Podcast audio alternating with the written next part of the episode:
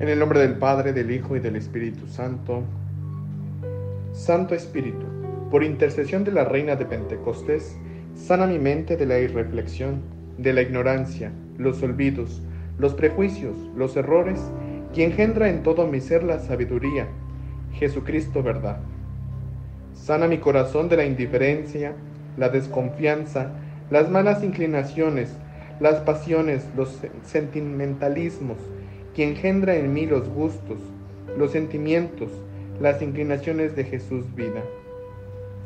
Sana mi voluntad de la pereza, la ligereza, la inconstancia, la desidia, la obstinación, los malos hábitos y engendra en mí a Jesucristo camino. El amor nuevo a todo lo que Jesucristo ama y a Jesucristo mismo. Eleva sobrenaturalmente mi inteligencia con el don del entendimiento, mi saber. Con el don de la sabiduría, el conocimiento.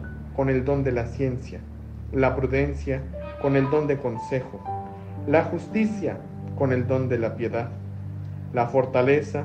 Con el don de la fortaleza espiritual, la templanza. Con el temor de Dios. Amén.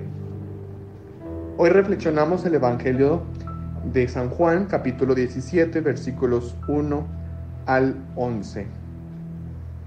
El texto que hemos escuchado se le conoce como la oración sacerdotal de Jesús. Se relata en el momento de la última cena. Oración que va dirigida al Padre como el cumplimiento de su misión desde la encarnación. Durante su vida Jesús ha ido anunciando el momento de la hora.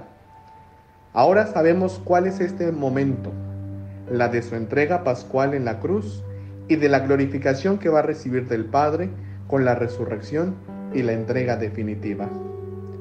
También en su oración pide por los suyos, es decir, sus discípulos y todos aquellos que libremente han querido adherirse a su amor. Jesús nos muestra que se cumple el mandato del Padre. Glorifica al Padre dándolo a conocer. Es decir, nos abre el acceso a la paternidad cercana y misericordiosa. No es un Dios aislado, sino un Dios cercano a cada uno de nosotros. Ahora bien, se está terminando el tiempo de la Pascua, donde vislumbramos el acto de amor más grande para con cada uno de nosotros. Jesús se dona en la cruz para rescatarnos del dominio del mal. Nosotros que vivimos el día a día, ¿qué tanto nos donamos en el amor, el perdón y el servicio a aquellas personas que están en relación con nosotros, en el trabajo, la escuela, la familia? Estoy dispuesto a perdonar, amar y a servir en paz, en la paz que Cristo me ofrece. Soy el diácono Edgar Reyes Martínez.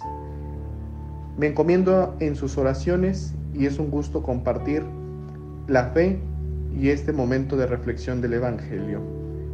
Que el Señor los siga bendiciendo en sus labores cotidianas.